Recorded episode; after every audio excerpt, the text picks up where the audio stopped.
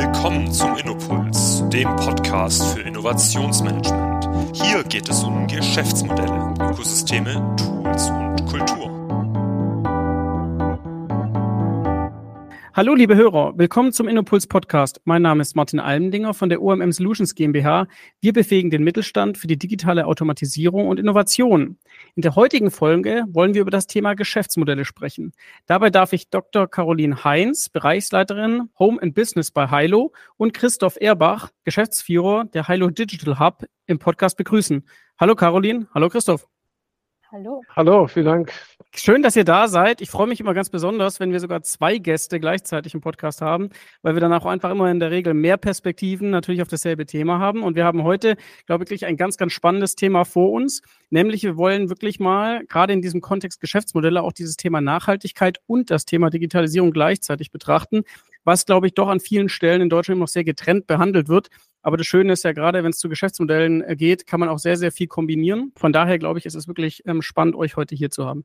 Zu Beginn ist es üblich, dass sich jeder auch ganz kurz einmal vorstellt. Das heißt einfach, dass ihr mal äh, von eurer Rolle berichtet. Was habt ihr überhaupt da heute für eine Rolle? Aber ihr dürft auch gerne einfach nochmal herleiten, wie seid ihr überhaupt dahin gekommen, wo ihr heute seid? Ja, von daher würde ich dich, Christoph, zu Beginn einfach mal bitten, dass du ähm, einfach mal dich vorstellst und sagst, wie bist du eigentlich Geschäftsführer bei Hilo Digital Hub geworden? Ja, sehr gerne. Ja, ich bin Geschäftsführer des Hilo Digital Hubs irgendwann geworden, aber angefangen habe ich in der Joachim Loh Unternehmensgruppe und das sozusagen das Mutterschiff, das als Unternehmensholding mittlerweile über dem Hilo Digital Hub, aber auch über der Firma Hilo steht. 2016 habe ich in der Gruppe angefangen, damals mhm. mit dem Titel Referent der Geschäftsleitung und habe mich mit Innovationsthemen unter anderem beschäftigt. Digitale Innovation, Nachhaltigkeit war natürlich damals äh, irgendwo auch schon ein Begleitthema, nicht so stark wie heute. 2018, so habe ich irgendwann angefangen mit unserem Inhaber zusammen das Geschäftsmodell vor und äh, zu denken und auszuarbeiten. Und 2019 sind wir dann gestartet, bin ich gestartet, haben die ersten Mitarbeiter eingestellt und dann so in den laufenden Jahren das äh, Unternehmen schrittweise aufgebaut, ähm, dann eben von vornherein als Leiter. Irgendwann kam der Titelgeschäftsführer mal nach, so nach zwei Jahren, mhm. als wir es dann ähm, in der richtigen Geschäftsform dann auch ein bisschen stabiler laufen hatten, wobei die Geschäftsform der eigenen GmbH und Co. KG schon von Anfang an mit dabei war. So, und ich bin heute dafür verantwortlich, mal wieder die Richtung zu gucken, die Schwerpunkte zu setzen und dann mit den äh, zwei, drei Führungskräften, die bei uns den Lenkungskreis ausmachen, zusammen das Unternehmen zu führen und nach vorne zu treiben. Super. Extrem spannend, auch die Entwicklung zu hören, dann auch direkt mit Inhaber, äh, mit dem Inhaber zusammen, ähm, da auch über die Zukunft zu sprechen. Ich glaube, das ist äh, was, das äh, erlebt man auch nicht so häufig ähm, immer noch, aber es ist äh, natürlich auch was, was euch natürlich auch auszeichnet. Ähm, Caro, wie ist es bei dir? Ähm, wie, wie sieht deine Rolle äh, heute aus und wo kommst du eigentlich da auch her? Vielen Dank. Ähm, ja, gestartet bin ich vor drei Jahren bei Hilo, ähm, habe damals den Bereich ähm, oder die Abteilung Hilo Innovation Center aufbauen dürfen. Das heißt, eine Innovationseinheit letztendlich für, für die komplette, ähm, für das komplette Unternehmen Hilo. Ähm, mhm. Das beinhaltet unter anderem drei Geschäftsbereiche, den Geschäftsbereich Home and Business, den Geschäftsbereich Anbautechnik und den Bereich Professional.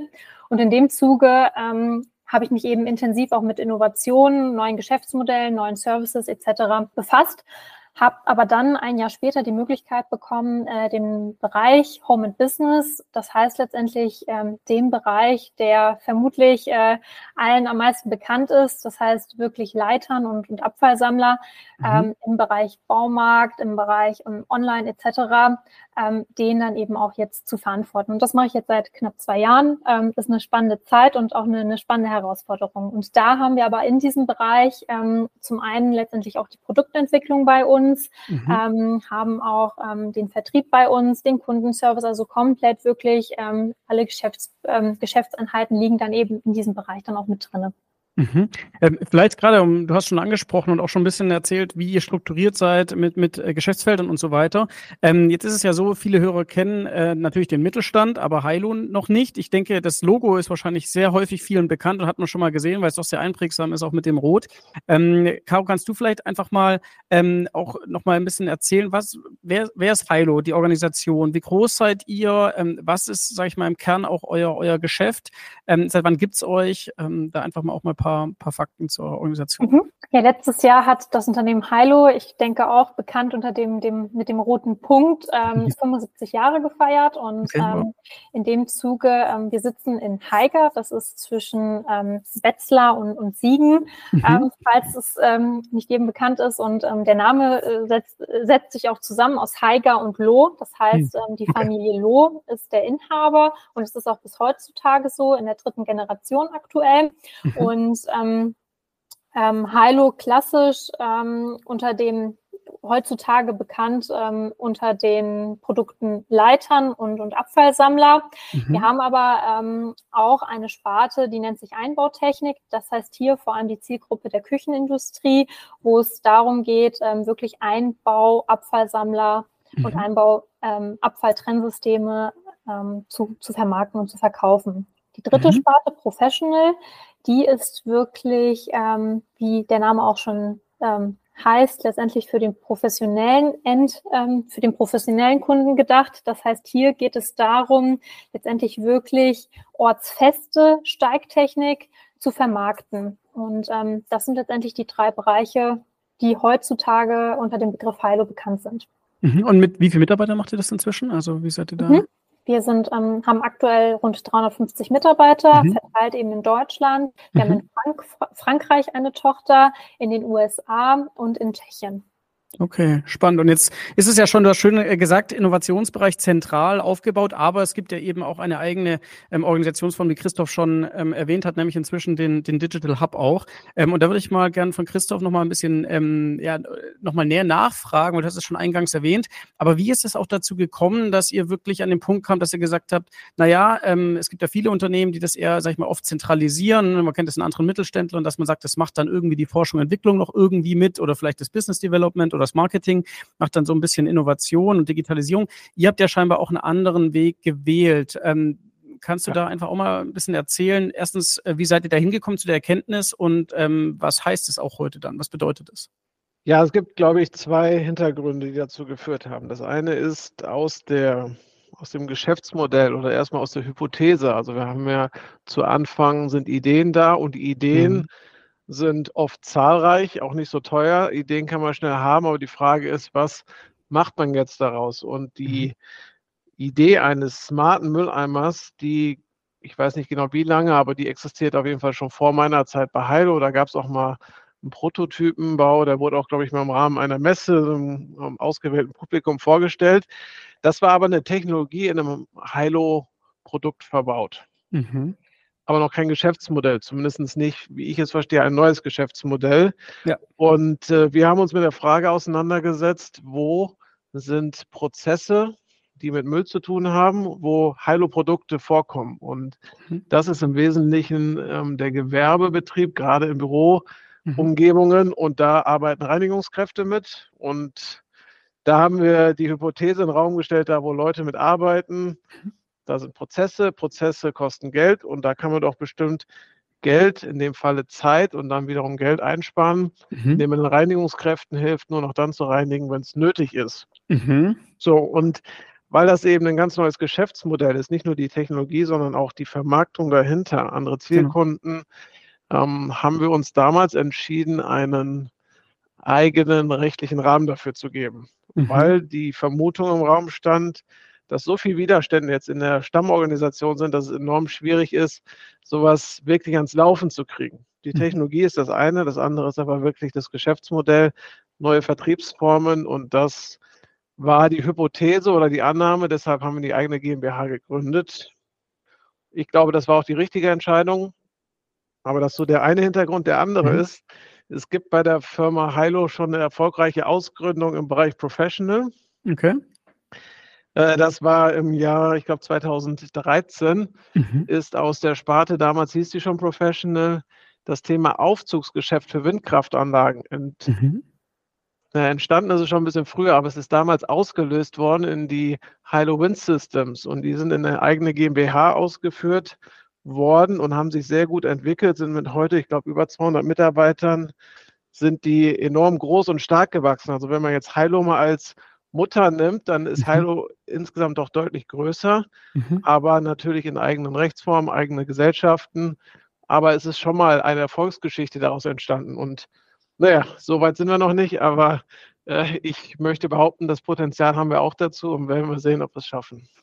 Ja, voll spannend. Das heißt, man sieht auch so ein bisschen, das ist ja oft auch oder wird vielleicht manchmal so ein bisschen auch als Amöbenprinzip ähm, besch beschrieben, ne, dass man eigentlich relativ schnell dann merkt, da ist ein Potenzial, ein Geschäftspotenzial und dann ähm, gibt man diesem Bereich auch relativ viel Autonomie ähm, und lässt die eben dann machen und ausgründen. Und das ist ja immer ganz spannend, das diskutieren ja Konzerne eigentlich ganz, ganz viel. Ähm, und da sollte man ja auch meinen, die sollten es vermeintlich einfacher haben, weil die auch viel, viel mehr Ressourcen vielleicht auch haben und Skaleneffekte. Aber das Schöne ist ja auch bei eurer Organisationsgröße, könnte man jetzt erst vielleicht auch mal denken, ähm, ja, das, das lässt sich nicht so leicht machen und trotzdem beweist ihr ja eigentlich, dass es ganz natürlich ist und ganz normal ist ähm, und dass ihr das auch schon in der Vergangenheit ein paar Mal gezeigt habt. Ähm, vielleicht dann, dann da auch nochmal die Rückfrage. Ähm, äh, ist denn dann einfach das Thema Digitalisierung für euch in der Erkenntnis dann einfach logischerweise so wichtig gewesen, dass ihr gesagt habt, da gründen wir auf jeden Fall eine, eine Gesellschaft oder war das Geschäftsmodell dann irgendwo schon klar und habt dann wirklich für das Geschäftsmodell erstmal diese, diese Gesellschaft gegründet? Also die, ich, ich würde das nochmal in zwei Fragen unterteilen. Die Gesellschaftsgründung, also die GmbH und Co. KG. Mhm. Das war im Wesentlichen auch eine kulturelle Thematik, dass man einen Raum hat, der sozusagen einen gewissen, ich sag mal, Anführungsstrichen Schutzraum hat, ja, ja. sodass Entscheidungen, auch Budgetentscheidungen selbstständig getroffen werden können. Weil schon mhm. damals die Vermutung im Raum stand, kann sein, dass das Thema viel Geld kostet, was vielleicht A, nicht so aus dem operativen Betrieb alleine finanziert werden muss. Oder wenn, dann gibt es sehr viel Diskussion und Kämpfe drum. Das ist so eine mhm. Budgetfrage, aber dann ging es auch um, wie machen wir das Ganze? Mit welchen Formen? Welche Software nutzen wir dabei? Welche Werkzeuge? Also wirklich auch physikalisch. Mhm. Haben wir 3D-Drucker? Haben wir irgendwelche Lötkolben, die wir da, ähm, naja, für die Elektronik äh, zum Einsatz bringen können? Und wenn das in klassischen Prozessen ablaufen müsste, wäre es erstmal sehr viel langsamer geworden. Das war so die Gründungsthematik ähm, der Hintergrund für die Gründung. Die Digitalisierung haben wir schon sehr probiert abzugrenzen, nicht etwas wegen der Digitalisierung zu mhm. machen, sondern zu realisieren, es gibt diese Möglichkeiten ja. technologischer Form und es ist ein Riesentrend. Aber wir haben uns immer wieder probiert, auch heute noch von der Problemstellung des Kunden, also von der Geschäftsmodellperspektive zu nähern, aber natürlich auf dem Trend, auf der Entwicklung der Digitalisierung mitzugehen. So, aber es ist nicht wegen der Digitalisierung, mhm. sondern weil es da ist, ähm, haben wir das mit in den Kern reingenommen. Aber die Frage steht im Raum, wo ist ein Pro Problem, das der Kunde hat, das mhm. wir möglicherweise lösen können, das aber irgendwo dann noch zu Hilo passt, ja, nah am Produkt ja. ist. Mhm. Carol, das ist, äh, also gerade was Christoph beschrieben hat, das ist ja wirklich, allein diese Thematik, die jetzt so einfach erscheint oder so logisch erscheint, tun sich ja ganz viele Unternehmen doch recht schwer damit. Und wir erleben das in unserem Alltag immer, dass allein schon der Begriff Innovation und Digitalisierung ähm, oft in Organisationen gar nicht klar ist. Ne? Weil äh, Christoph hat es auch schon gesagt, digitale Prozesse intern, das gibt es seit Jahrzehnten, das ist nichts Neues, das ist relativ, normal, äh, relativ klar, das zu machen. Ähm, aber wirklich auch, sage ich mal, diesen Link zu machen Richtung digitale Geschäftsmodelle, also dann auch wirklich Business dann an anzupeilen und das dann eben auch wirklich in Form eines Innov äh, Geschäftsmodells zu tun. Da, da kommen ja sehr viele Organisationen ähm, nicht hin. Ähm, wie würdest du oder was ist so deine Erkenntnis aus den letzten Jahren, ähm, so wie ihr, sag ich mal, zwischen Innovation und Digitalisierung vielleicht auch noch stärker differenziert, ähm, aber auch darüber hinaus, wir haben ja noch einen Megatrend und darum soll es ja heute auch stark gehen, das Thema Nachhaltigkeit, was ja mindestens so ein wichtiges Thema ist, ähm, wie, die, wie die Digitalisierung vom, vom Einfluss her. Also wie würdest du so diese Begrifflichkeiten zueinander sehen? Oder wie hast du sie auch kennengelernt vielleicht auch in den letzten Jahren? Mhm. Genau, also äh, wie ich ja schon äh, eingangs gesagt habe, habe ich mich ja ursprünglich mit dem Thema Innovation sehr stark beschäftigen dürfen und da auch das Thema natürlich Digitalisierung ähm, stark auch mit, mit fokussiert. Und mhm. ähm, ich glaube, das Wichtige ist, und das ist, glaube ich, auch eine, eine spannende Erkenntnis, dass man wirklich den Geschäftsmodellen eine starke Aufmerksamkeit geben muss, damit sie auch eben Zeit haben zu reifen. Und ähm, mhm. da haben wir mit dem einen oder anderen Thema muss, muss ich sagen, da hatten wir wirklich gute Ansätze, aber man muss es halt auch weiter verfolgen. Und mhm. äh, irgendwann muss man dann halt wirklich zu dem Punkt kommen, lohnt es sich da jetzt weiter zu investieren? Lohnt es sich da jetzt Kraft reinzubringen? Oder macht es Sinn, dass es vielleicht andere, andere machen und wir setzen dann darauf auf oder ähm, beteiligen uns an dem Thema? Und ähm, mhm. das war, das war eine spannende Reise. Ähm, wo wir einfach gesagt haben, ähm, da, sind, da sind spannende digitale Geschäftsmodelle, mit denen wir uns auch mit Sicherheit ähm, mittelfristig beschäftigen können. Aber aktuell in der Situation macht es für uns gerade keinen Sinn. Das Thema Nachhaltigkeit Und Innovation ist ein Thema, also ich denke mal, Nachhaltigkeit ist so ein Buzzword. Mhm. Ähm, und ich finde immer ganz wichtig, was, was heißt überhaupt Nachhaltigkeit? Und es gibt ja diese drei Säulen, ähm, mhm. Soziales, ähm, ökonomisch und ökologisch. Ja. Und meistens wird sich ja immer auf die, auf diesen Faktor ähm, der, der ökonomischen oder auch schwerpunktmäßig auch der ökologischen Nachhaltigkeit beschäftigt. Aber dieses Thema sozial ist eigentlich kaum ein Gespräch. Und ähm, das, was wir versuchen, auch bei Heilo, ist wirklich auch alle drei Säulen, es gibt ja verschiedene Modelle oder auch Kreise, dass wir da halt versuchen, wirklich auch alle drei Komponenten mhm. bei einer Innovation mit zu berücksichtigen. Und das fängt schon damit an, zum Beispiel, dass wir ähm, bei uns halt auch im Werk ähm, eine Kooperation mit der ähm, Lebenshilfe Dillenburg mhm. haben. Das heißt, mhm. wirklich auch Teile ähm, bei, bei einigen Prozessen unterstützt uns da eben auch die, die Lebenshilfe. Ähm, um da einfach auch diesen sozialen Aspekt mit reinzubringen. Aber ähm, Innovationen und Nachhaltigkeit ähm, da sind wir auch wirklich erst am Anfang, muss man mhm. so sagen. Ähm, ich glaube, das, was, was interessant ist, ist, dass wir da jetzt wirklich gesagt haben, man muss bei den Produkten innovativer denken, aber eben halt alles auch immer unter dem Aspekt Nachhaltigkeit. Und ich finde es immer ganz spannend, wenn man so, so ein ähm, Innovation Funnel hat, mhm. ähm, dass man schon relativ früh ähm, des, des Funnels immer die Komponenten ähm, Ökologie, Ökonomie und Soziales mitdenkt. Und das ja. versuchen wir gerade einzubauen. Das ist was, was auch ein Stück weit auch intern erstmal ähm, das Mindset verändern muss, mhm. ähm, weil letztendlich meistens natürlich erstmal ähm, dran gedacht wird, ja, ähm, wie rechnet sich das, das neue Produkt und ähm, ich glaube, das ist gerade eine Veränderung, die bei vielen Unternehmen entsteht, dass ähm, auch gewisse, dass auch da eine, vielleicht auch eine gewisse Durststrecke auch entsteht. Ähm, mhm. Aber letztendlich wird das, glaube ich, heutzutage immer wichtiger, dass man das wenigstens von vornherein mitdenkt. Vielleicht mhm. sagt man dann auch, es macht zu dem Zeitpunkt keinen Sinn. Ja. Wir hatten zum Beispiel auch ein, ein Produkt, ähm, das hatten wir auch schon ähm, mit vielen Kunden besprochen gehabt. Da haben wir wirklich mit einem nachhaltigen Material ähm, mhm.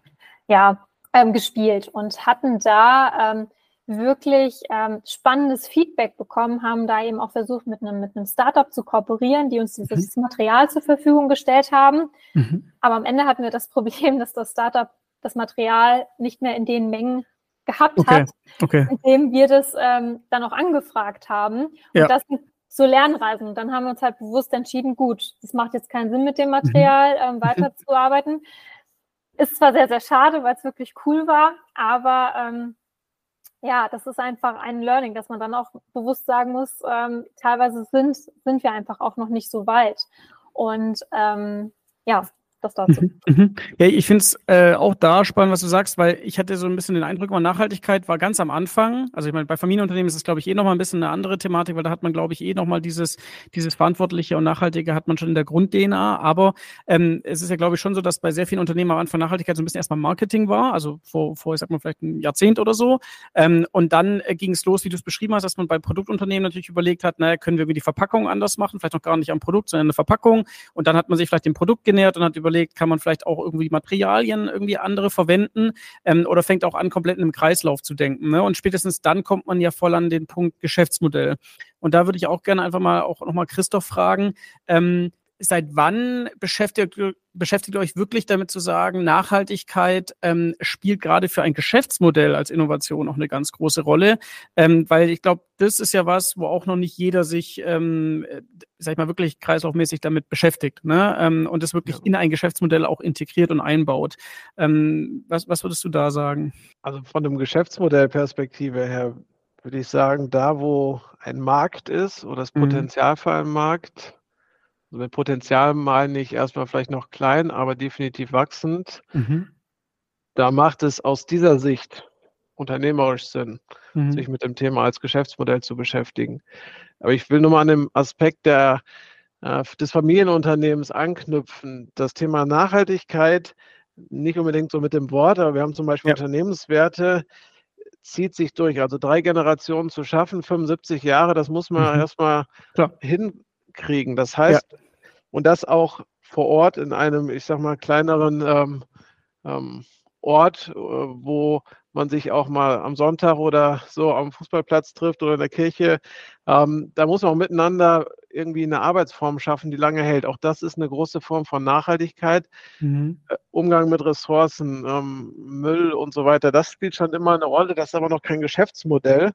So, wann haben wir damit angefangen? Also mit der Gründung 2018, also Ende des Jahres ist die Firma technisch gegründet worden, mhm. Mitte des Jahres haben wir ein Geschäftsmodell ähm, konzeptionell begonnen, stand schon das Thema Müll reduzieren ähm, mit drinnen. Allerdings war damals noch nicht so klar, welche Rolle das spielt. Mhm. Also Müll reduzieren ist ja erstmal ein gutes Anliegen, aber wir haben auch lernen müssen, dass etwas zu können nicht unbedingt heißt, dass es etwas getan wird und dass selbst in mhm. Unternehmen, die sagen, wir tun viel, der meiste Druck über den Geldbeutel kommt. Sprich erst, wenn mir Kunden abspringen oder wenn der Gesetzgeber sagt, hier, du musst was tun, dann tue ich die Dinge, die gut für beispielsweise die Umwelt oder auch für die, ja, die menschliche, für das soziale Umfeld gut sind. Und mhm. in dem Sinne hat sich bei uns jetzt ähm, die politische Lage da eher positiv entwickelt. Da ist das Thema ESG. Mhm. Ähm, ganz konkret ist es die CSRD, die Corporate Social Responsibility Directive der EU, ist so ein großes Rechtskonstrukt, das Unternehmen verpflichtet, von dem Greenwashing wegzukommen mhm. und zu messbarem Nachhaltigkeitsengagement zu gehen. Mhm. Und messbar bedeutet dann eben nicht mehr, ja, wir haben circa das gemacht, wir haben so viel Bäume gepflanzt, damit werden wir wahrscheinlich so viel CO2 einsparen. Mhm. Das sind ja auch gute Sachen. Das ja. will ich damit gar nicht abtun. Aber ja. es macht dann doch einen Unterschied, ob ich etwas mit Zahlen belegen kann. Und das wird jetzt immer mehr kommen. Und wir haben uns dem Thema Mülljahr gewidmet und sagen, okay, wir machen Müll messbar und fangen damit im Bürogebäude an mhm. und können über Sensortechnologie Müllmengen erfassen. Wir erfassen in etwa, wo was passiert. Wir können jetzt nicht im Einzelnen klassifizieren, aber ähm, wir schaffen eine Datengrundlage, auf der man aufbauen kann. Und mhm. die ist dann auch transparent und da sieht man auch, was man geschafft hat. Man kann steuern.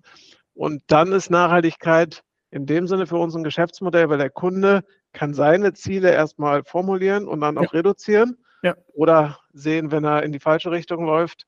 Und da ist ein Nutzen. Und dieser Nutzen ist dann auch irgendwann im Geld äh, abgreifbar. Auf verschiedene Arten und Weisen kann ich vielleicht nachher nochmal darauf eingehen, was es im Konkreten dann bedeutet.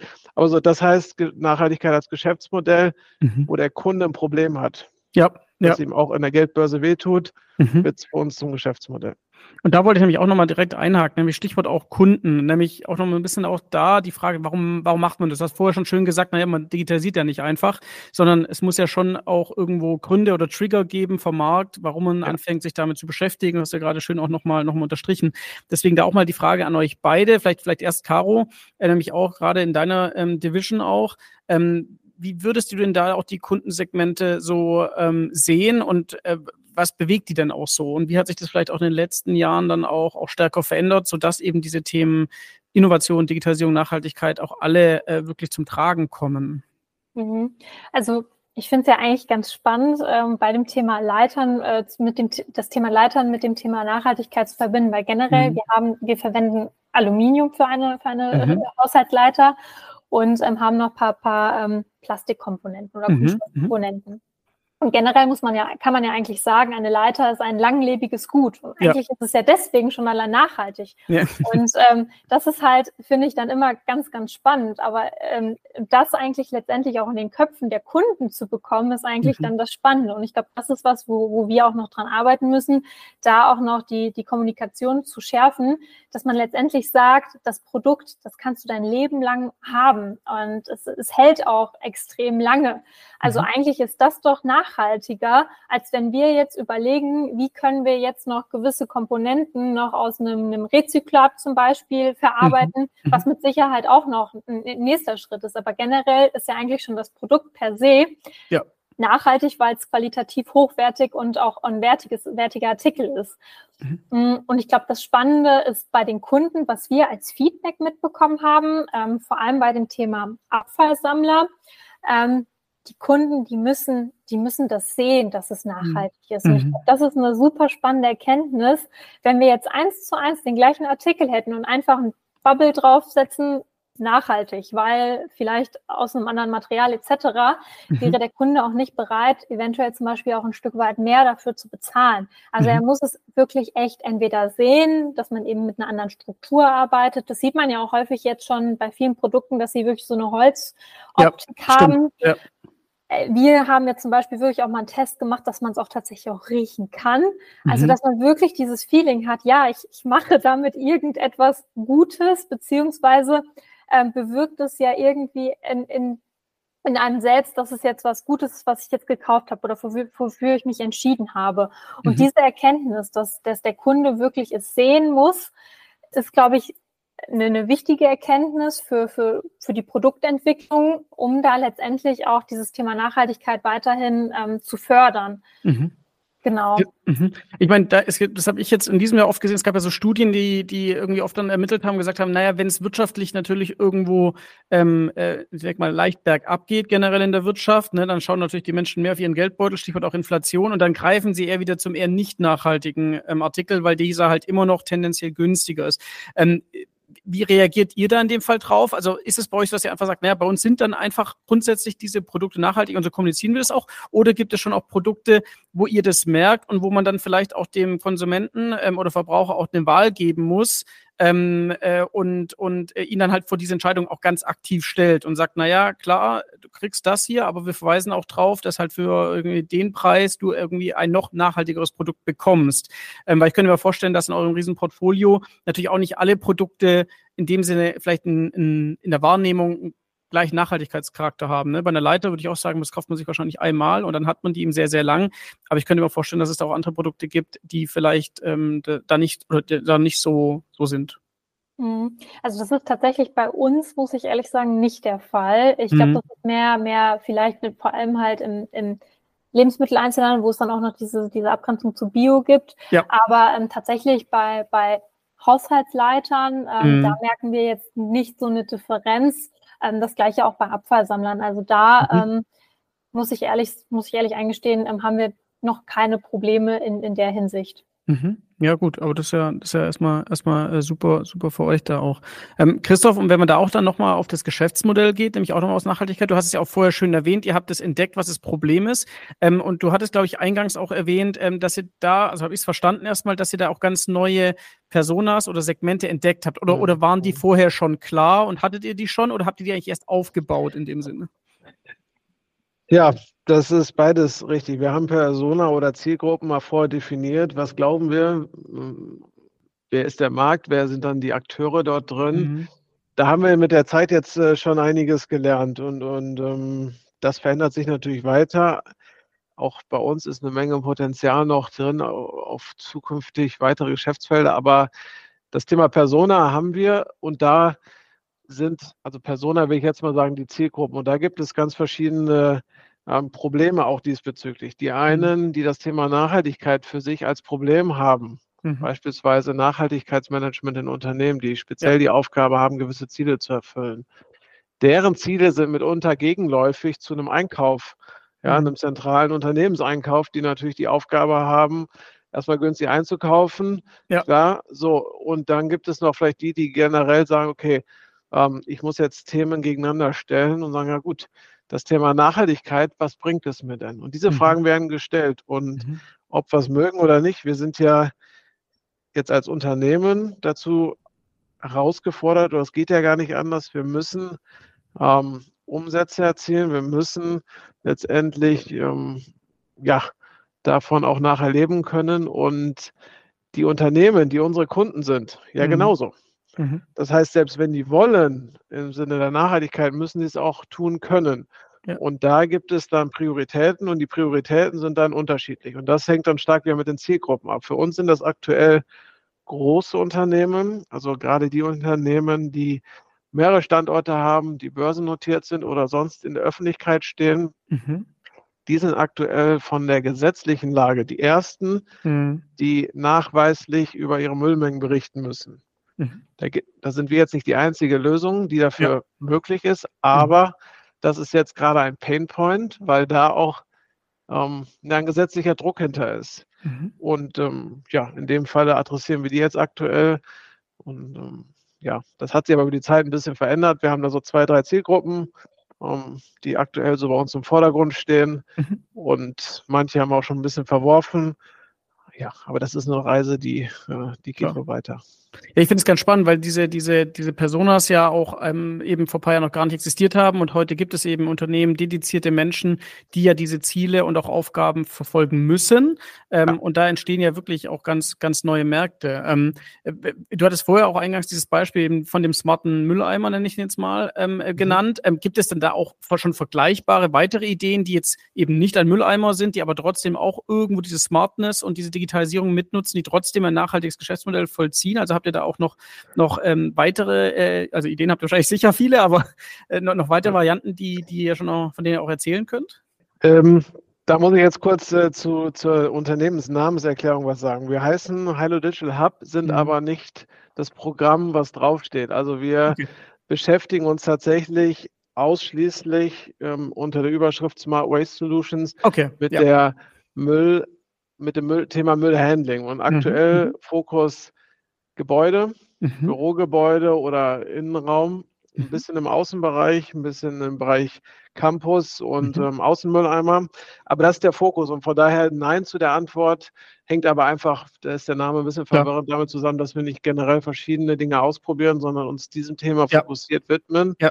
und da auch mit dem Produkt draußen sind und Kunden haben und Projekte abwickeln. Und da ähm, ja, das ist das Thema nach außen zu kommunizieren, rein vom Namen her noch ein bisschen Arbeit, wo wir noch Klarheiten bieten müssen, aber vom, äh, vom, vom Eingang her sind wir so aufgestellt und ähm, das Thema ist eine Kombination, eigentlich ähm, anknüpfen an Hilo. Hilo kommt ja aus der Metallverarbeitung, aus der Produktentwicklung, so richtig mhm. konstruktiv, ähm, Kunststoff und Metall im Wesentlichen als Hauptkomponenten. Das haben wir auch. Wir haben ein, zwei eigene Produkte. Ansonsten kaufen wir zu unser Kernwertschöpfung, unsere Kernwertschöpfung ist, dass wir Daten erheben mit eigener Sensorik, mhm. die wir dann so aufarbeiten, dass wir für den Kunden einen Mehrwert bieten. Mhm. und das sind die Themen einmal, ja, wo fängt dann, fällt dann welcher Müll an? Mhm. Dann können wir dem Kunden die Daten auch so zur Verfügung stellen, naja, dass er eben sieht, wenn Reduzierungen, Maßnahmen stattgefunden haben. Nehmen wir mal ein großes Bürogebäude, vielleicht äh, 15.000 Quadratmeter. Mhm. Und ähm, da habe ich verschiedene Fachbereiche drin und dann sind die noch nach Kostenstellen aufgeteilt. Und so wie in der klassischen Budgetrechnung gehe ich da auch nicht hin und sage, ihr alle müsst nächstes Jahr 20 Prozent weniger machen. Das mag zwar das Unternehmensziel sein. Ja. Die eine Abteilung liegt aber schon voll gut im Ziel, die andere nicht. Also muss man seine eigenen Ziele messen können. Da kommen wir dann ins Spiel, wenn ich das Thema Müll ähm, in den Griff nehmen möchte oder in den mhm. Blick nehmen möchte. Mhm. Und das andere Thema ist dann für die Reinigungskräfte. Da haben wir auch softwarebasiert einen ähm, Planer, den wir zur Verfügung stellen, dass dann nur noch die Mülleimer geleert werden müssen, die voll sind. Mhm. Das nicht nur für eine Ist-Aussage, sondern auch eine Prognose für die Woche im Voraus. Darauf haben wir uns fokussiert und sind damit auch relativ ähm, weit vorne im Markt und haben ein Alleinstellungsmerkmal. Mhm. Ähm, wenn du äh, oder wenn man das auch nochmal hört, wie du es erzählst, auch bisher, nämlich wie auch Digitalisierung und Nachhaltigkeit hier wirklich Hand in Hand gehen. Und das ist, glaube ich, sicher auch das, das gängige Bild, dass man merkt, ähm, das muss man auch zusammen denken. Ähm, gibt es trotzdem Punkte, wo, wo ihr die Erfahrung gemacht habt oder sagt, da gibt es tatsächlich irgendeine Konstellation, wo es Reibungspunkte sind? Also wo Digitalisierung und Nachhaltigkeit vielleicht nicht so gut ähm, in Einklang stehen können ähm, oder, oder ähm, äh, ja, sich vielleicht sogar auch ausschließen an manchen Stellen. Vielleicht da erstmal die Frage an Caro. Hast du da irgendwelche Erfahrungen gesammelt oder siehst du Bereiche, wo das tatsächlich dann doch ein bisschen eine, eine Herausforderung ist? Weil so wie es jetzt Christoph natürlich bisher erzählt hat, macht das ja total Sinn und passt ja. Aber ich könnte mir vorstellen, es gibt vielleicht auch andere Bereiche, wo, wo es tatsächlich schwieriger ist. Mhm. Ja, tatsächlich. Also wir hatten, wir hatten vor zwei Jahren das Thema Mietplattform ähm, mhm. im Fokus gesetzt, vor allem bei den Leitern.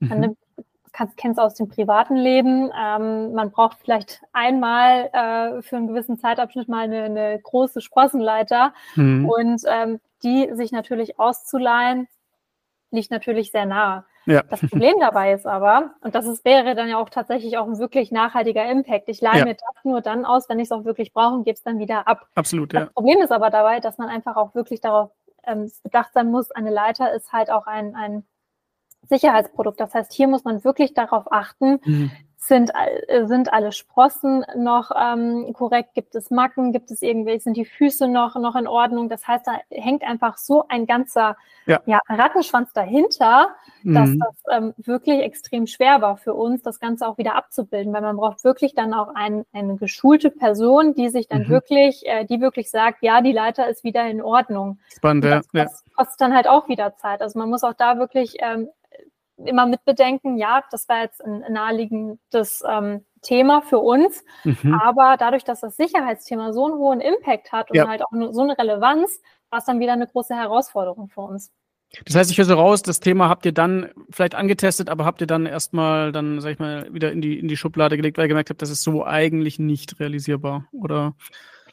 Genau, genau. Also da waren auch noch weitere Punkte, die da mit, mit ähm, gesteckt haben. Letztendlich, mhm. also wir haben es jetzt erstmal auf on hold gesetzt, heißt ja. nicht, dass wir es ähm, wieder aus, aus, der, aus der Schublade rausholen. Ja. Ähm, letztendlich ist es trotzdem, glaube ich, oder wird es auch ein, ein spannendes Thema in der Zukunft sein. Mhm. Ähm, aber da muss sich halt auch noch einiges, äh, muss auch noch einiges passieren. Mhm.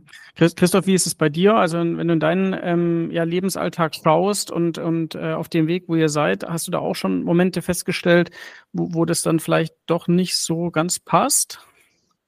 Also eigentlich von Anfang an. Das, wir, haben, wir haben ja zwei Value Propositions, wenn man es mal so das, das englische Wort dafür nimmt, also Wertangebote. Das ja. eine, was ich sagte, ist die operative Sache da kann ich über, über den Geldbeutel argumentieren. Und je nachdem, wenn unsere, es müssen ja die Reinigungsunternehmen, die es dann praktisch umsetzen, die müssen ja. den Weg mitgehen. Das erleben wir gerade, dass das kommt und passiert. Mhm. Ähm, immer noch sicherlich im Markt auf einer kleinen Stufe, aber mit einem deutlichen Tempo. Fachkräftemangel ist ein Riesenthema, ja. flexible Gebäudenutzung wegen Homeoffice. Da ist also jetzt wirklich ein Bedarf da. Mhm. Das ist aber nicht nachhaltig, wobei, auch da will ich schon mal ein bisschen eingrenzen, vielleicht zu dem, was Caro Anfang sagt zum Thema Sozialen. Mhm. Ich kommuniziere oder wir kommunizieren, sagen, unser Produkt ist gut für Mensch und Umwelt. Also auch da soll das Produkt schon den Menschen helfen, in dem Fall den Reinigungskräften, ja. die Arbeit ein Stück weit sinnvoller und auch angenehmer zu gestalten. So, das mhm. ist das Monetäre mhm. und da ist ein Stück weit Nachhaltigkeit im Sozialen schon drin. Ja. Der andere Bereich, da sind wir, haben wir viele offene Türen bekommen, nachdem Covid mhm. dann so vorbeigezogen ist. Davor haben wir äh, digital schon ähm, wurde uns zugehört, aber zu kaufen. Mhm. Ja, und so ein Produkt, das äh, innovativ ist ähm, und was kann, das ähm, gibt es dann auch nicht ähm, für den kleinsten Preis unbedingt oder zumindest ja. ähm, im Vergleich zu den billigsten Lösungen, die ich vielleicht am Weg äh, Markt gehen kann. Mhm. Da war die äh, Käufe doch deutlich zögerlicher. Und das ist dann mhm. eben der Ausdruck, naja, Interesse für Nachhaltigkeit da, aber was ist es mir wert? Und das muss man jetzt also da hat sich auch, glaube ich, das politische Pflaster so ein bisschen geändert. Mhm. Jetzt im Zuge der Wärmepumpen-Thematik, Heizgesetze, der auch jetzt eher zurückhaltenden Wirtschaftsentwicklung, vielleicht sogar ähm, negativen Wirtschaftsentwicklung für dieses Jahr, ja. dass man vermehrt auf die Dinge gucken muss, die nötig sind. Mhm. Und da gibt es eine Prioritätenliste. Und da ist das Thema Nachhaltigkeit ähnlich wie beim Würstchen, kaufe ich jetzt Bio oder nicht. Ähm, das wird fallen gelassen. Mhm selbst wenn, ah, vielleicht nicht auf Null runtergefallen gelassen, ja. aber es wird runter priorisiert mhm. und da kann man auch, ja, bedingt nur Vorwürfe machen, sage ich das mal so. Wenn ich das jetzt aus einem Ideologierahmen rausnehmen muss, den Ideologie mhm. muss ich mir leisten können. Ja, auch, mhm. ja, also ich muss mir Idealismus leisten können. Das tun auch Unternehmen. Und da gibt es ja. auch sehr vorbildliche Unternehmen, die weit über das Maß des Gesetzlichen hinausgehen. Ja. Die positionieren sich aber auch damit. Die sagen, das, damit bauen wir unsere Marke auf, damit ähm, finden wir neue Mitarbeiter und dann hat es wiederum auch einen Gegenwert. Und mhm. in diesem Spagat oder in dieser ähm, Sache ist, ähm, sind wir. Mhm. Und Nachhaltigkeit, ich habe noch keinen getroffen, ich kann mich jetzt nicht erinnern, der sagte so, nö, ach, so ganz egal. Also so, zumindest ja. hat sich noch keiner getraut, ja. ja. Ähm, aber je nachdem, also wenn ich dann äh, für die Sachen auch zahlen muss, ja. dann merkt man dann doch, wie wichtig es ist. Und ähm, ja. Der Caro, du hast dich gerade auch nochmal, äh, hast nochmal signalisiert, du wolltest auch direkt nochmal einhaken. Genau, ich habe tatsächlich auch noch eine ganz spannende Ergänzung ähm, zum Thema Digitalisierung und Nachhaltigkeit und Innovation, mhm. wo wir da einfach eine Herausforderung haben. Ähm, tatsächlich auch bei dem Thema Leitern, ähm, jeder, der eine Leiter kauft, kriegt eine Bedienungsanleitung. Das ist halt hm. eine gesetzliche Vorgabe. Okay. Die wird halt als kleines Büchlein ja. ähm, mit dabei gegeben. Die muss natürlich aber auch in jeder Sprache gewährleistet sein, wo wir eben unsere Leitern ähm, ja. versenden. Jetzt ist, wäre natürlich das Einfachste, ah jo, man macht einen QR-Code, hat da jeder Sprache. Man kann vielleicht sogar die Bedienungsleitung in Deutsch und Englisch haben, damit man mhm. einfach sagt, ja, hier, man ist safe, das sind die größten Märkte oder auch die, die Sprachen, die am, am bekanntesten sind für unsere Leitern. Das geht aber nicht so einfach. Und äh, das ist tatsächlich eine große Herausforderung, wo wir tatsächlich auch nachhaltiger agieren würden, weil jeder Leiternhersteller, der eben im deutschen Markt ist, muss eben diese Bedienungsanleitung äh, zur mhm. Verfügung stellen. Und das sind richtige kleine Bücher. Mhm. Und ähm, da stoßen wir tatsächlich jetzt auch unter großen ähm, großen Herausforderungen und äh, haben das Ganze auch schon tatsächlich ans Wirtschaftsministerium adressiert mhm. über den, den Verband ähm, Deutscher Leiterhersteller, mhm. weil wir einfach generell sagen, das wäre was, wo man so einfach das Thema digitalisieren kann, einen ja. nachhaltigen Effekt hätte und jeder heutzutage ein Smartphone hat und einen QR-Code dann scannen kann, ja, wenn er ja. nicht die Sprache Englisch versteht oder auch Deutsch kann. Ja. Und ähm, ja, die Antwort ist ausstehend. Ja, das, ich finde das, das, ist, das ist ja eigentlich auch ein Paradoxon, dass man eigentlich so ein bisschen abwägt zwischen Sicherheit und der Nachhaltigkeit äh, aufgrund der Regulatorik und ähm, ja. dass man dann gezwungen ist, quasi als Produkthersteller und es, jeder Markt ist ja auch zum Teil anders. Ne? Allein in Europa haben wir wahrscheinlich mehrere verschiedene Vorgaben, auch was Produktsicherheit auch betrifft, ähm, bezüglich Umsetzung dann wiederum von Richtlinien und Co. Ähm, und man könnte es dann doch eigentlich relativ schnell, zumindest auf einer europäischen oder selbst auf einer deutschen Ebene, kann man ja da doch unfassbar viel Potenzial heben, wenn man halt dann, wie du sagst, äh, das einfach mal so auch nutzt und, und oder die Möglichkeiten auch nutzt. Ja, das ist, äh, ist natürlich tatsächlich ein sehr, sehr gutes und plakatives Beispiel. Ja. Ähm, Vielleicht, um, um da auch noch ein bisschen gegen, gegen Ende zu kommen ähm, und auch nochmal das Thema Geschäftsmodell auch nochmal anzusprechen. Ähm, Christoph, was würdest du sagen, wo steht ihr heute? Ich fand schön, du hast vorhin nämlich auch gesagt, ähm, äh, ihr habt euch ganz fokussiert eben auch ähm, im Digital Hub darauf ähm, fokussiert. Und das fällt ja vielen Organisationen schwer. Sie finden eben nicht diese Sache, die dann vielleicht auch Sinn macht, sondern dann geistern sie eben da jahrelang äh, durch die Gegend und versuchen irgendwie was zu machen, kommen aber nie über so einen Prototypenstatus, sage ich mal, hinaus. Ähm, es hat ja. sich so ein bisschen angehört, dass ihr da schon ein bisschen weiter seid und, und ähm, das schon auch ein bisschen mehr Substanz hat. Äh, wie würdet ihr heute euer Geschäftsmodell einordnen? Also wo steht ihr da im, im Reifegrad auch? Also wir liefern Produkte aus und haben auch die Basiskomponenten gerade von der Elektronik her, die sind zertifiziert, die laufen soweit stabil. Mhm. Software begreifen wir ähm, im Rahmen des gesamten Themas als, also wir hosten äh, oder bieten unsere Software cloud-basiert an und entwickeln die natürlich immer weiter. Und da haben wir auch noch äh, viel vor uns und haben auch äh, spannende Ideen und wissen, was der Kunde oder haben einige Vorstellungen von dem, was wir dem Kunden gerne zur Verfügung stellen wollen und auch werden. Das Gute ist, das äh, läuft kontinuierlich in Updates durch. Und mhm. ja, also wir sind jetzt an der Stufe, wo wir jetzt äh, geknüpft auch an die Regularik. Im neuen Jahr sind viele Unternehmen daran gebunden oder verpflichtet, gewisse Daten zu ermitteln. Und das merken mhm. wir gerade auch im Auftragseingang. Und haben jetzt immer mehr größere Projekte. Also wir kommen jetzt aus diesen Pilotierungs- oder mhm. zum Teil auch Proof-of-Concept-Phasen, die wir mit vielen Unternehmen lange gemacht haben, kommen wir jetzt so in diese ähm, Projektumsetzungsphase, wo ganze okay. Gebäude jetzt schrittweise mhm. umgesetzt werden. Das ist für uns jetzt so der ja, die Phase des ähm, ja, Scale-up noch mhm. vorsichtig, ja, das ja, werden wir sehen, aber das zeichnet sich langsam in diese Richtung ab. So, das Produkt ist im Kern stabil und es ist lieferbar, ja, die äh, Großteil der Kinderkrankheiten sind raus. Natürlich, ähm, da bin ich auch selbst äh, kritisch gegenüber dem, was wir noch nicht können oder was wir gerne noch wollen, auch in mhm. Usability-Themen. Ähm, da ist noch, da wird es weitergehen, aber das ist so unsere Phase. Mhm. Und äh, auf den Markt bezogen, den wir jetzt heute haben, da haben wir eine Kombination aus ähm, Mülleimer, wir nennen es Smart Waste entweder Station oder Smart Waste Bin, in Kombination mit der Elektronik. Mhm und dann eben den entsprechenden Software angeboten. Das ist unser Produktportfolio mhm. heute mhm. und das bieten wir an und liefern wir auch aus. Mhm. Jetzt ähm, auch um, um gegen Schluss zu kommen, was ja auch immer äh, momentan rumgeistert, auch sage ich mal in diesem ganzen Kontext Innovation ist ja immer ganz stark das Thema Partnerschaften, Kooperationen. Und Caro, du hast vorher auch schon das Thema auch Startups mal kurz angesprochen. Ähm, aber viele reden ja auch inzwischen von vernetzten Ökosystemen. Ähm, und ich könnte mir gerade vorstellen, bei dem Case, den ihr gerade spielt, Christoph, ähm, da ist es ja schon so, da, also da, da sind ja auch schon andere Player unterwegs. Ja, ähm, Stichwort, weiß ich nicht, ähm, ist vielleicht Smart Home ist der falsche Begriff, aber es gibt ja viele intelligente Steuerungen auch oft in in gewerblichen Einrichtungen, da gibt's, ähm, weiß ich nicht, die, die Technik, Gebäudetechnik gibt's da. Ähm, ja. Es gibt natürlich auch viel für die, für die Putzkräfte selber an, an Lösungen. Ähm, wie, ähm, wie ist da die Interaktion mit anderen Partnern und wie ist da euer Selbstverständnis auch bezüglich quasi offenen, offenen Lösungen?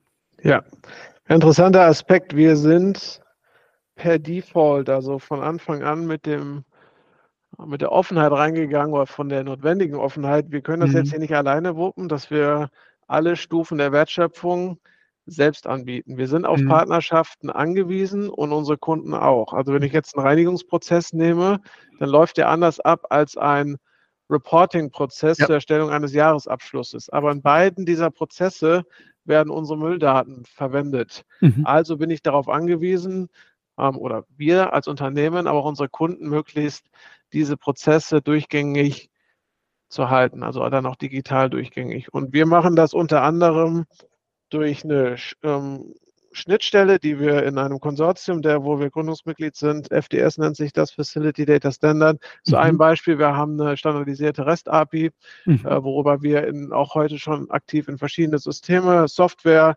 Gebäudetechnik ähm, integrieren oder die Daten eben zur Verfügung stellen. Das ist so ein Aspekt.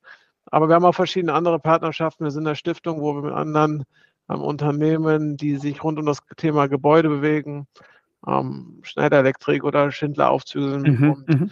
sind mal zwei Beispielnamen, die dort sich mit der Frage eines guten, vernetzten, nachhaltigen Gebäudes beschäftigen. Ja. Und das kann man nicht alleine machen. Und so arbeiten wir auch mit Hilo zusammen. Wir beziehen von Hilo Produkte, Komponenten, tauschen uns mit Hilo immer wieder aus. Okay, können wir hier zusammen Komponenten austauschen, mhm. ähm, beziehen von der Einbautechnik auch Komponenten. Mhm. Das ist per DNA bei uns so mhm. angelegt.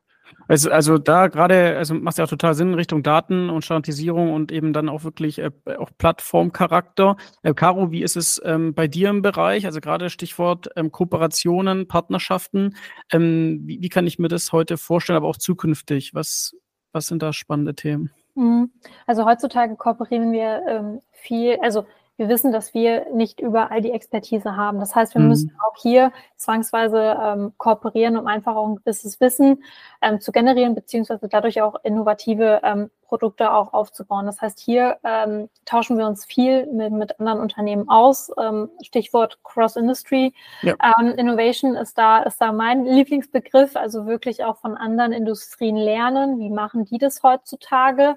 Ähm, da sind wir regelmäßig im Austausch mit anderen Firmen, aber auch gleichzeitig ähm, junge Talente verwenden. Also wir haben ähm, regelmäßig Kooperationen mit Universitäten aus ganz Deutschland, wo wir entweder einen Case gemeinsam erarbeiten, begleiten oder auch denen eine Challenge geben, mhm. wo wir zum einen ähm, natürlich ähm, hier einfach auch gewisses Wissen bekommen, aber auch einfach auch andere Impulse, andere Denkweisen, andere Sichtweisen. Und gerade eben ähm, die junge Generation ist da extrem wertvoll, ähm, mhm. weil sie halt auch teilweise dieses na, diesen Nachhaltigkeitsaspekt einfach auch schon im Mindset mit drin ja. haben. Ja. Also für die ist es heutzutage sehr selbstverständlich, das mitzudenken und auch mhm. in, in Produktinnovationen mit mit reinzubringen und auch reinzutragen. Von daher ist das immer super spannend, da ähm, auch das Wissen ähm, von den Studierenden aufgreifen zu können. Mhm. Äh, also erstmal herzlichen Dank wirklich schon mal für die, für die Ausführungen. Ich glaube, es ist total klar geworden. Ähm, erstens auch, wie Digitalisierung und Nachhaltigkeit miteinander spielen und auch aber, wie man das Ganze auch als Geschäftsmodell denken kann. Ähm, vielleicht, weil wir jetzt hier auch die letzte Folge für das Jahr haben, würde mich nochmal von euch beiden interessieren, wenn wir aufs nächste Jahr gucken. Ähm, was würdet ihr persönlich sagen für euch? Was ist da so die Entwicklung, die für euch am relevantesten nächstes Jahr ist? Ist es Nachhaltigkeit? Ist es Digitalisierung? Ist es vielleicht nochmal was ganz anderes? Ist es vielleicht ein Teiltrend davon? Also, wenn ihr da nochmal drüber nachdenkt, was wird euch ähm, in eurem Alltag nächstes Jahr vor allem am meisten begegnen und mit was würdet ihr euch beschäftigen? Vielleicht erstmal Caro, genau, und dann Christoph.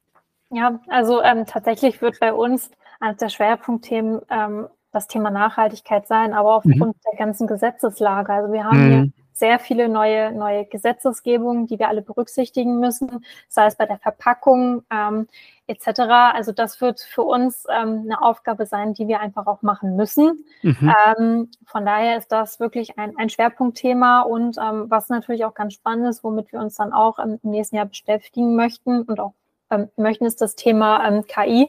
Ja. Letztendlich, wie kann man das überhaupt wirklich mit, mit einer Leiter oder auch mit einem Abfallsammler ja. miteinander kombinieren, aber da auch Richtung, auch ähm, Richtung Services von ihm auch weitergedacht. Mhm. Spannend. Christoph, wie, wie siehst du es für, für dein Unternehmen dann ja. auch oder euer Unternehmen? Also ich habe hab die Überzeugung, dass zumindest wir mit unserem Geschäftsmodell die Faktoren Nachhaltigkeit und Kostenattraktivität, also mit einem attraktiven Return on Invest für den Kunden verbinden können. Und mhm. das neue Jahr wünsche ich mir einerseits, dass wir das natürlich in entsprechender Menge und auch dem Kunden so einfach beweisen können. Mhm. Ja. Wünsche mir das aber auch für den Wirtschaftsstandort Deutschland, weil ich glaube, da ist ein Riesenpotenzial drin. Jetzt mache ich das mal ein bisschen über uns, ja, hinaus, also über ja. Hilo, Hilo Digital Hub, das ein bisschen auf, weil am Ende des Tages müssen sich die Dinge, die Innovationen, die wir in den Markt hineinbringen, ertragen. Und dafür müssen sie attraktiv sein und müssen auch eine Nachfrage stoßen. Und wie bei allen Sachen, ich kaufe etwas nur, wenn es mir einen Nutzen bringt und der, mhm. ähm, der muss einfach gegeben sein. Und ich glaube, die Dinge lassen sich kombinieren, ist aber schwierig. Und im neuen Jahr wird da bestimmt nochmal ein weiterer Filter drüber laufen, dass die Dinge Bestand haben und weiterkommen, die beides gut miteinander verknüpfen können, Innovation und Nachhaltigkeit. Mhm. Und das ist für uns als Unternehmen die Aufgabe, aber da sehe ich sehr positiv ins neue Jahr, weil ich glaube, dass wir da die richtigen Ansätze haben. Ja, und bin natürlich gespannt, ähm, wie es sich da so gesamtwirtschaftlich entwickelt, ja. Das ist doch ein wunderschönes Schlusswort, nochmal die Kombination von Innovation und Nachhaltigkeit, ähm, dass man das eben auch Hand in Hand denken kann und auch muss äh, zukünftig und ja. dass es auch geht. Das habt ihr heute, glaube ich, in dem Podcast ähm, auf jeden Fall schon mal schon mal bewiesen und gezeigt und erzählt. Von daher kann ich nur auch alle Hörer äh, auch aufrufen, die da äh, mehr Interesse haben, ähm, auf jeden Fall sich äh, Heilo da auch nochmal genauer anzuschauen, die Lösung auch anzuschauen und gerne euch beide auch direkt zu kontaktieren. Ähm, ich habe euch ja auch ja, sehr nahbar sehr kennengelernt und ich glaube, euch, euch kann man auch erreichen über die gängigen Netzwerke, die es so gibt. Genau. Von daher wünsche ich euch jetzt erstmal alles Gute dann auch fürs neue Jahr ähm, bei der Erreichung eurer Ziele. Ähm, spannende, spannende Erlebnisse auch auf jeden Fall, spannende Erkenntnisse ähm, und natürlich auch ganz viel Erfolg. Ja, vielen, ja, Dank. vielen Dank an dich, Martin. Dankeschön. Tschüss. Das war Innopuls, der Podcast für Innovationsmanagement. Hier geht es um Geschäftsmodelle, Ökosysteme, Tools und